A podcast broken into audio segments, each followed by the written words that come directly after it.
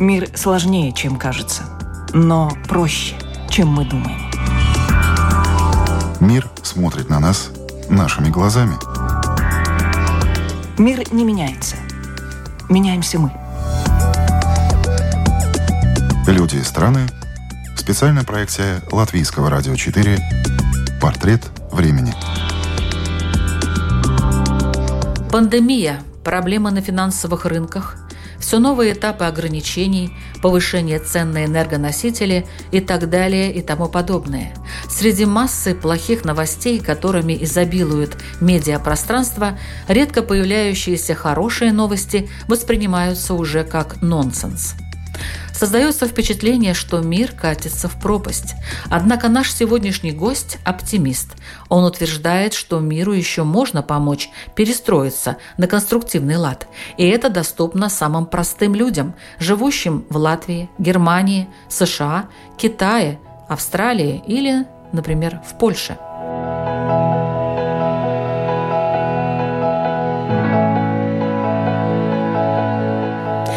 программе «Портрет времени», которую на этот раз веду я, Людмила Вавинска, о настоящем и будущем Европы и мира рассуждает польский политолог Якуб Карейба. Подчеркиваю, что это его личное мнение по этим вопросам.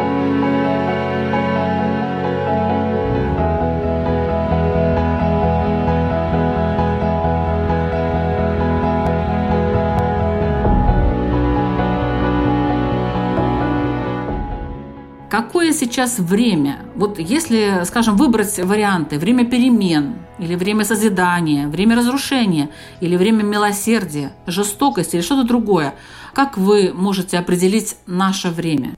Сейчас, как мне банально это прозвучит, э, время глобальное. Как в свое время говорили Ай Альвин и Хайди Тофлер – любому в любое время есть методы созидания, а есть методы разрушения. Сейчас, поскольку мы живем в глобальном мире, мы сталкиваемся с глобальными проблемами. Ведь раньше, например, эпидемии касались отдельных стран или отдельных континентов. Сейчас, как мы видели последние два года, эпидемии явление глобальное. И другие процессы экономические, социальные, культурные, идеологические тоже имеют и будут иметь глобальный характер. И поэтому тут выбор каждого. Либо включаться в эти процессы, пользоваться глобальными возможностями и в то же время принимать на себя глобальные риски, подвергать себя глобальным рискам, ну, либо уйти в тайгу, пытаться отрезать себя от участия в глобальных процессах. Это в данном случае выбор каждого, который придется каждому делать. Но то, что процесс пока необратимый, уже является очевидным. Если мы хотим пользоваться всем, что нам дает современный мир, нужно тоже быть готовым к связанным с этим участием рискам. А что за риски? О чем вы говорите? Ну, риски, например, тотального информационного контроля. Представьте себе, что вы выбрасываете смартфон, компьютер, интернет – кредитную карту, перестаете участвовать в этих процессах. Тут же качество вашей жизни резко меняется. Или, например, вы перестаете покупать дешевую и очень некачественную еду в супермаркетах и начинаете все выращивать и делать самому, как наши деды сто лет назад. Это тоже потребует определенных жертв. Или, например, перестаете участвовать в техническом прогрессе не пользуетесь телефонами, машинами, тем более электрическими, и тогда э, не даете зарабатывать транснациональным международным концернам, но в то же время качество вашей жизни тоже резко меняется. В хорошую или плохую сторону это уже вопрос каждого, но этот выбор придется делать, потому что если мы этот выбор э, каждый для себя не сделаем осознанно, его за нас сделает кто-то другой. Вот сейчас, например, мы наблюдаем миграционный кризис польско-белорусской границы. А ведь этот кризис имеет вполне себе очевидные причины. Бедность на Ближнем Востоке и в Африке, отсутствие перспектив подталкивает людей к тому, чтобы прибегать к услугам работорговческих мафий. Если у них в странах будет все нормально, то они не будут приезжать в Европу. А для того, чтобы у них было все нормально, то международные корпорации должны изменить свое поведение в отношении этих стран. Для того, чтобы они изменили свое поведение, мы все в масштабах, глобальных масштабах миллионов, а то и миллиардов людей, должны изменить свои потребительские привычки. Готовы ли мы все на это? Вот это вопрос, который стоит перед каждым из нас индивидуально, потому что правительство за нас не сделает этот выбор. Сила правительств в сравнении с силой транснациональных компаний очень невелика. Даже США не в состоянии бороться с Google или Microsoft или Apple.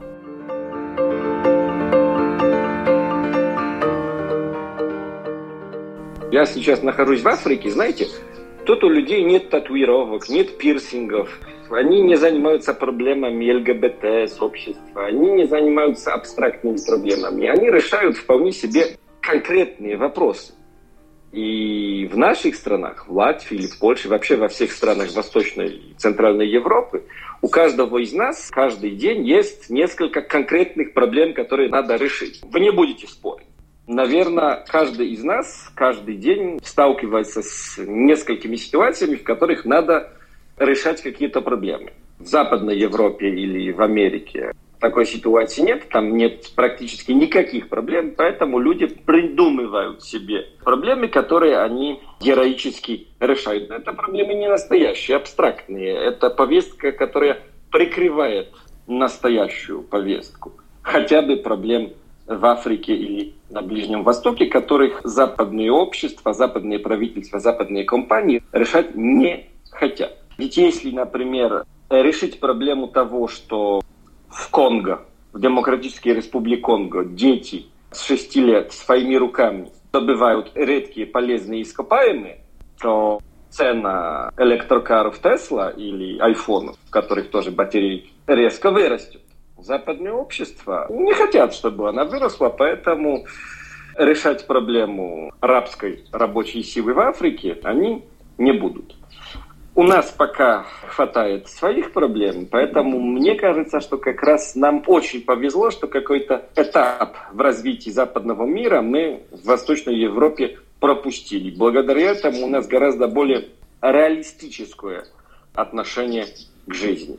А где вы, в какой стране находитесь в Африке? Я в Кабо-Верде. Это очень приятная африканская страна. Одна из таких беспроблемных, устремленных в будущее африканских стран, которой тоже очень повезло, что у нее нет никаких полезных ископаемых, воды даже нет. В принципе, воду даже привозят, поэтому никто из колонизаторов особо ей не интересовался, и ни одна из транснациональных компаний ей сейчас тоже не интересуется. В отличие, например, от тех стран Африки, в которых много разных богатств, и в которых транснациональные компании работают. А как они работают, об этом вам Грета Тунберг не скажет противовес э, вашим высказываниям относительно такого ленивого и беспроблемного Запада, я хочу отметить, что, в принципе, и во Франции, и в Германии, и в Великобритании люди достаточно активно реагировали на ограничения, вызванные ковидом. И они выходили на демонстрации, в отличие, скажем, от стран Балтии, где демонстраций таких не было, хотя ограничения тоже достаточно серьезные. Правительства решают, как умеют. Кроме правительства у нас сейчас нет никого, кто может эту проблему решить. Поэтому мы, поскольку привыкли к тому, что надо терпеть, понимаем, что сложное время сейчас, но сложное время пройдет. И что в 20 веке бывали гораздо более сложные времена что это не самое плохое, что может случиться, что у наших отцов и дедов было гораздо сложнее. И что эту проблему надо переждать. У нас на это есть моральные силы. У западных обществ э, таких сил нет.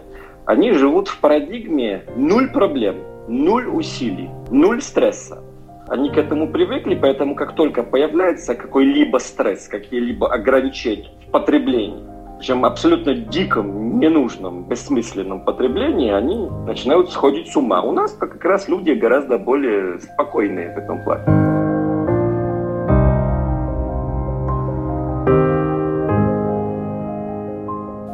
А не считаете ли вы, что вот это противостояние восточного и западного Евросоюза, оно может привести к каким-то серьезным последствиям для этого объединения? Нет, не думаю. Думаю, что решение, компромиссное решение будет выработано, потому что Евросоюз это слишком хорошо работающий экономический, социальный механизм, чтобы его разрушать. Думаю, что будет Европа разных скоростей, что в ближайшие годы наши политики будут встречаться, вырабатывать некоторые компромиссы, подписывать документы, в которых будет четко написано, в чем мы, Польша или Латвия, в рамках Евросоюза участвуем, а в чем не участвуем. И я абсолютно уверен, что достижение Евросоюза гораздо весомее его проблем. Вот если западные общества хотят жить по-своему, мы им не сможем помешать, но тоже не можем согласиться на то, чтобы они нам навязали свой образ жизни, свою повестку. То есть я абсолютно уверен, что мы сможем сохранить все хорошее в Евросоюзе, например, отсутствие границ и таможенных преград и всего прочего, и в то же время выработать некий компромисс. А есть другой аспект, ведь э, историческую память, некоторые ментальные рефлексы никто не отменял. Западное общество – это постколониальное общество. Многие из них постфашистские общества. И когда появляется проблема, они пытаются ее решить так, как умеют, так, как они это делали в своей истории. Посмотрите, как себя ведет Германия, как себя ведет Франция, Италия. Италия, может быть, в меньшей степени. Но колониальные и фашистские рефлексы там присутствуют. Конечно, никто это не называет так, но по сути это так. Если есть проблема, например, Польша или Венгрия в чем-то не согласны, то надо подавить, заставить что-то делать. Потому что, к сожалению, ну, к сожалению, не к сожалению, это естественно, они всегда так делали. Они смотрят на нас не как на партнера для дискуссий. Так как они поступали в Африке, или в Азии, или на Ближнем Востоке. Так они хотят поступать с нами сейчас. Не надо на это обращать внимание, нужно реалистично смотреть на ментальные особенности наших западных партнеров – учитывать их и в этих рамках сохранять свою субъектность или пытаться ее сохранить, я думаю, что это абсолютно реалистическая цель. Если нас не победили Сталин с Гитлером, то тем более это не сделают Меркель с Макроном. Но вы так воинственно настроены против них. Это вообще такая общая тенденция, общее такое мнение в Польше? Или есть разделение какие-то силы за Евросоюз и за подчинение всем требованиям, а какие-то силы против? Вот как вы можете в Польше ситуацию определить? В Польше есть консенсус на предмет того, что нет альтернативы Евросоюзу. В Евросоюзе надо быть, потому что другого формата участия в международной политике, в международной экономике для нас нет. Ну, так сложилась география и история, что просто физически нам некуда пойти. Китай для нас не альтернатива, США для нас не альтернатива. Единственная работающая организация, в рамках которой мы можем участвовать в глобальных процессах, это Евросоюз. Так что для выхода из Евросоюза в Польше нет никакого большинства. Другое дело, что в Польше есть традиция предательства. Ну, в Польше, в принципе, четыре традиции отношения к государственности, к внешнему миру. Повстанческая традиция, компромиссная традиция, традиция сотрудничества с врагом и традиция предательства. Все эти традиции сосуществуют.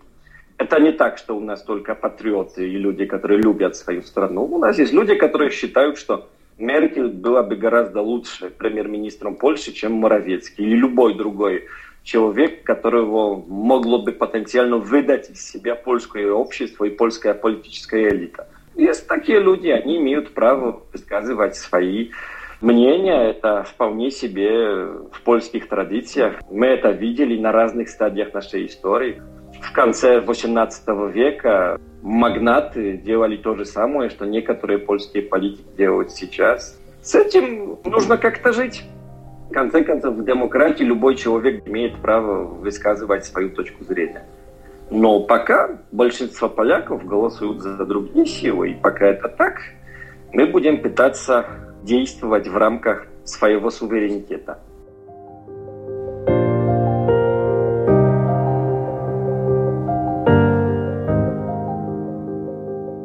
Как вы вообще оцениваете соотношение сил в мире? Является ли какая-то страна, по вашему мнению, лидером и почему?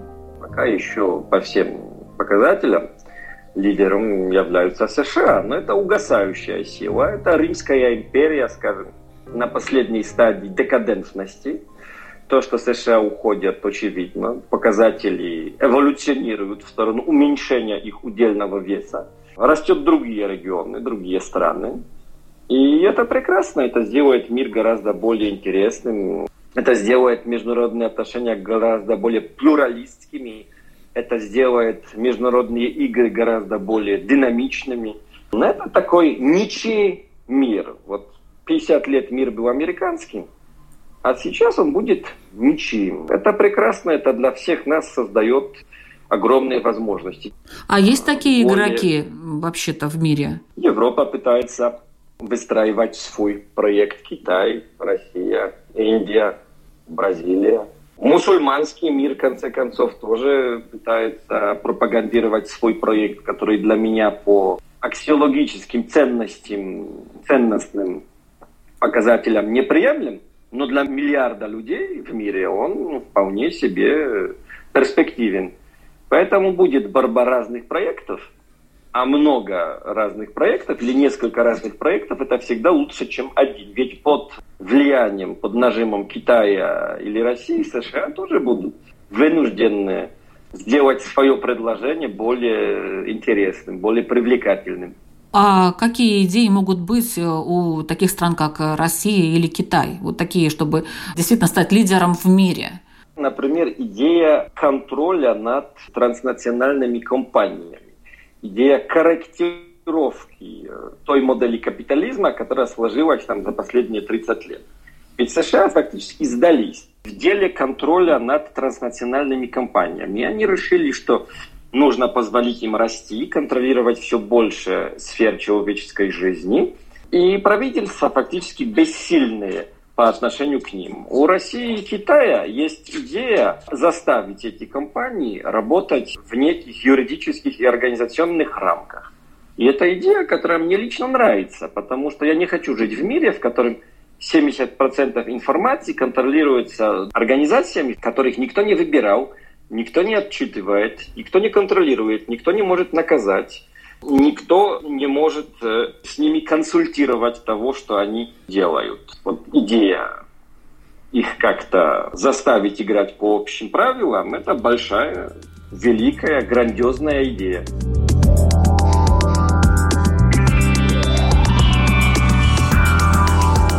В программе «Портрет времени» участвует польский политолог Якуб Карейба.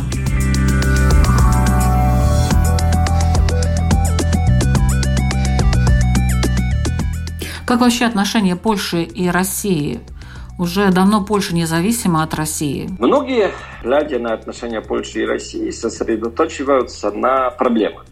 Проблемы касаются неких исторических моментов, которые для будущего не имеют никакого значения. Сейчас период хороших отношений между Польшей и Россией. Никогда в нашей истории, а уж точно последние 300 лет, не было таких хороших отношений. Нет ни одной проблемы, связанные там, с границей, с меньшинствами религиозными или национальными. Нет никаких экономических, политических, стратегических, военных проблем. Период беспрецедентно хороших, безоблачных отношений.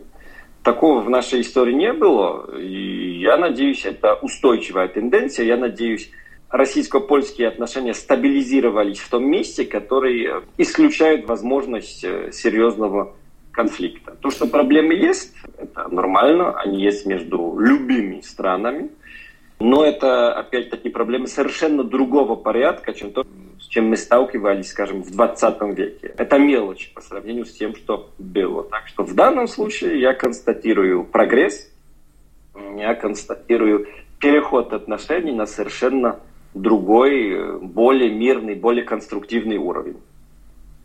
А как отношения с Республикой Беларусь, с господином Лукашенко?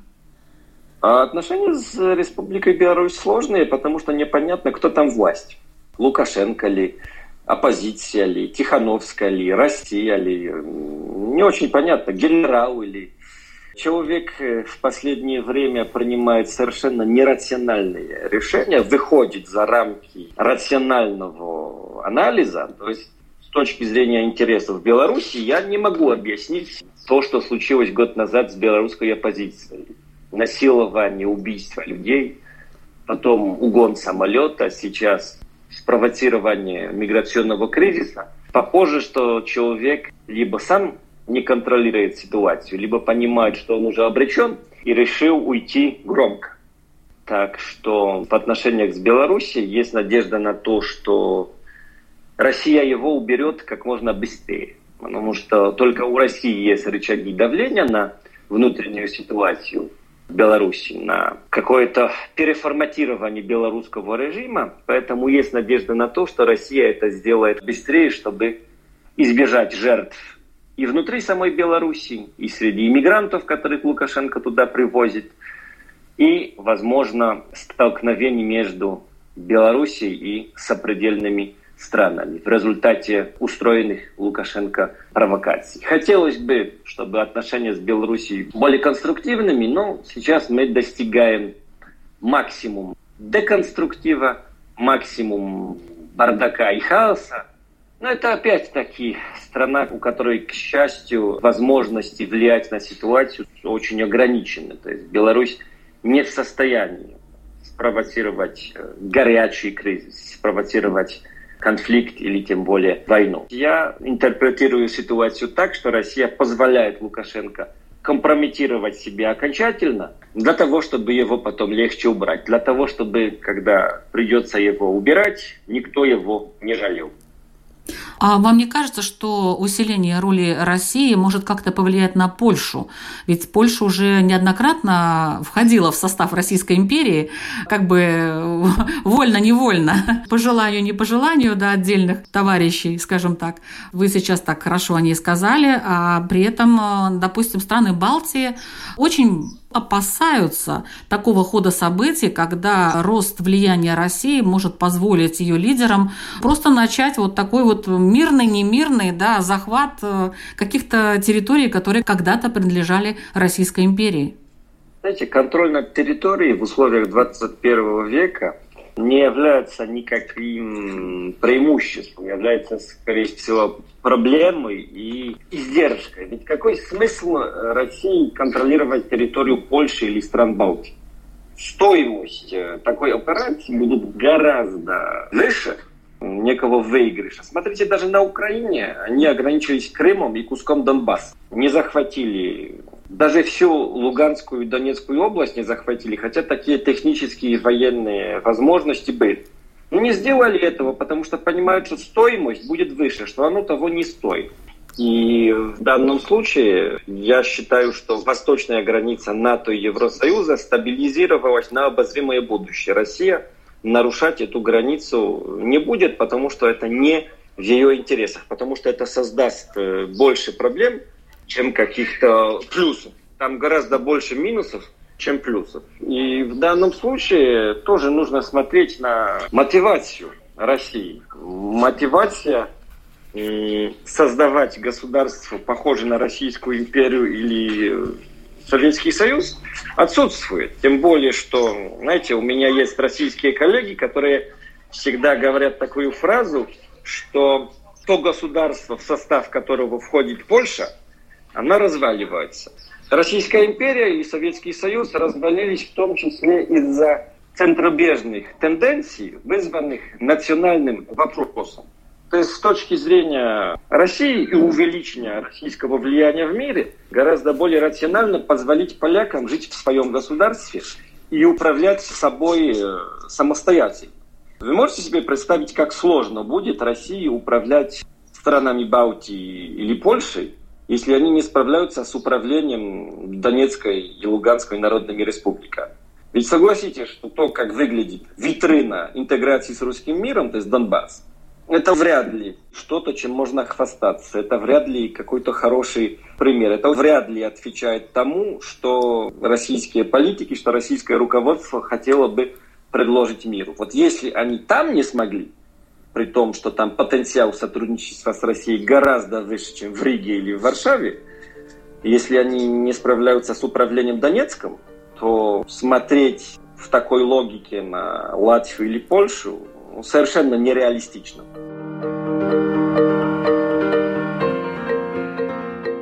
Давайте о болевых точках Европы и мира. Какие проблемы, по вашему мнению, надо решать в срочном порядке? Почему и что произойдет, если не найдется выход из ситуации? На мой взгляд, самая большая насущная, жгучая болевая точка – это неравномерное распределение доходов. Это то, что одни страны живут очень хорошо, бесятся от жира, как говорится по-русски. А люди в других странах выживают за меньше, чем доллар в день. Это, на мой взгляд, во-первых, очень несправедливо с морально-этической точки зрения.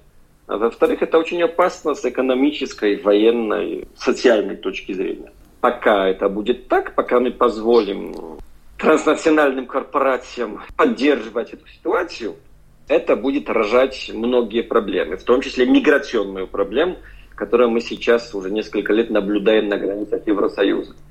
И эту проблему надо решать. А для того, чтобы заставить транснациональные корпорации э, работать по-другому, нужно отказаться от их услуг. Для того, чтобы отказаться от их услуг, нужно менять потребительские привычки. Не менять телефон каждый год, не покупать много одежды, не покупать много машин, потреблять меньше. В целом богатый Запад должен изменить свои потребительские привычки. Снизить спрос на услуги компаний, которые, образно говоря, заставляют э, детей в Конго своими руками копать кобальт, который нужен для батареи. А вот эти бедные страны, они смогут сами по себе выжить э, без участия Запада? У них есть такие возможности? Это очень богатые страны. Африка – это самый богатый континент. Тут лучшая земля. Тут климат такой, что урожай можно собирать два, а то и в некоторых странах три раза в год. Здесь все полезные ископаемые, в том числе и редчайшие, такие, которые есть только в Африке. Это очень богатые страны. И те страны, которые смогли избежать непосредственного колониального управления, например, Замбия или Ботсвана, вполне себе хорошо, нормально живут. От последствий колониализма мы будем отходить очень долго. Тем более, что сейчас мы наблюдаем неоколониальные стремления. Просто уже не государства оккупируют страны Африки и Ближнего Востока, а делают это некие негосударственные структуры, транснациональные компании или просто преступные группировки.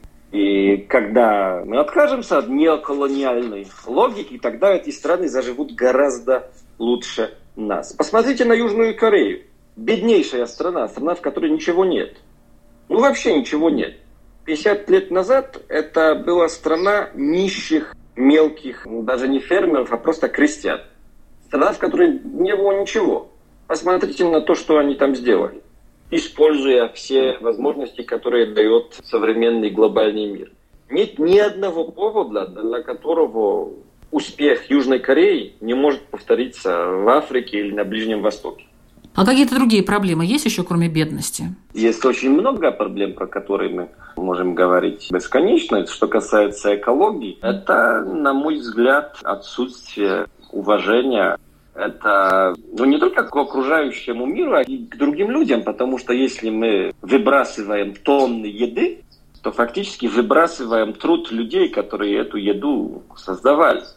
Фактически заставляем других жить в бедности. И, на мой взгляд, вся дискуссия об охране окружающей среды, она имеет такой очень лицемерный характер.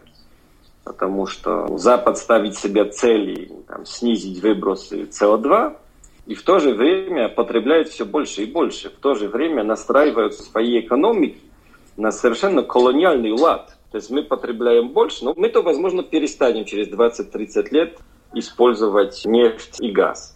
И что? Это не изменит глобальный баланс, потому что их в большей степени выбрасывают страны, которые производят вещи, которые мы потом потребляем. Так что в данном случае я не знаю, кто может заставить, например, американцев или европейцев на самом деле начать думать про окружающую среду, про природу. потому что все наше сельское хозяйство, промышленность, вся наша экономика уже настроена на то, чтобы производить все больше и больше. А если посмотрите, например, на такие индустриальные фермы по производству мяса, например, или молока, как они загрязняют и уничтожают окружающую среду.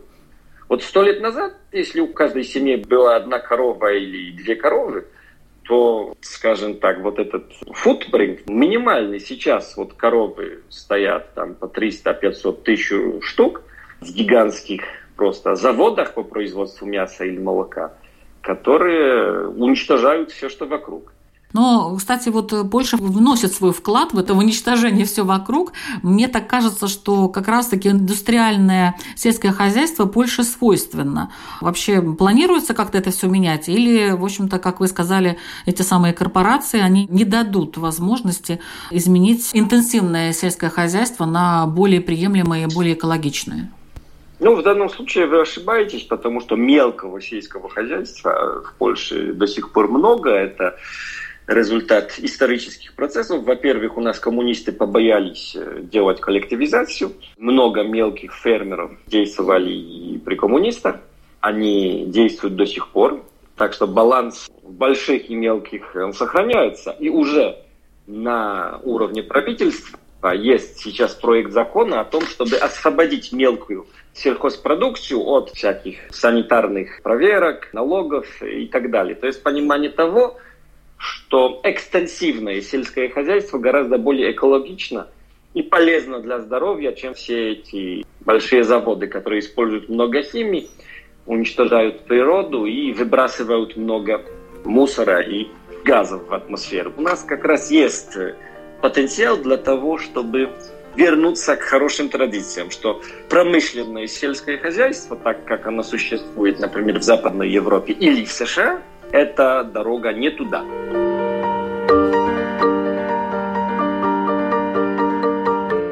А что сейчас происходит в Евросоюзе? Вот как э, вы оцениваете тенденции развития после выхода Великобритании из Евросоюза? Ну и вот эта двухскоростная Европа, она вообще осуществима? Если да, то когда?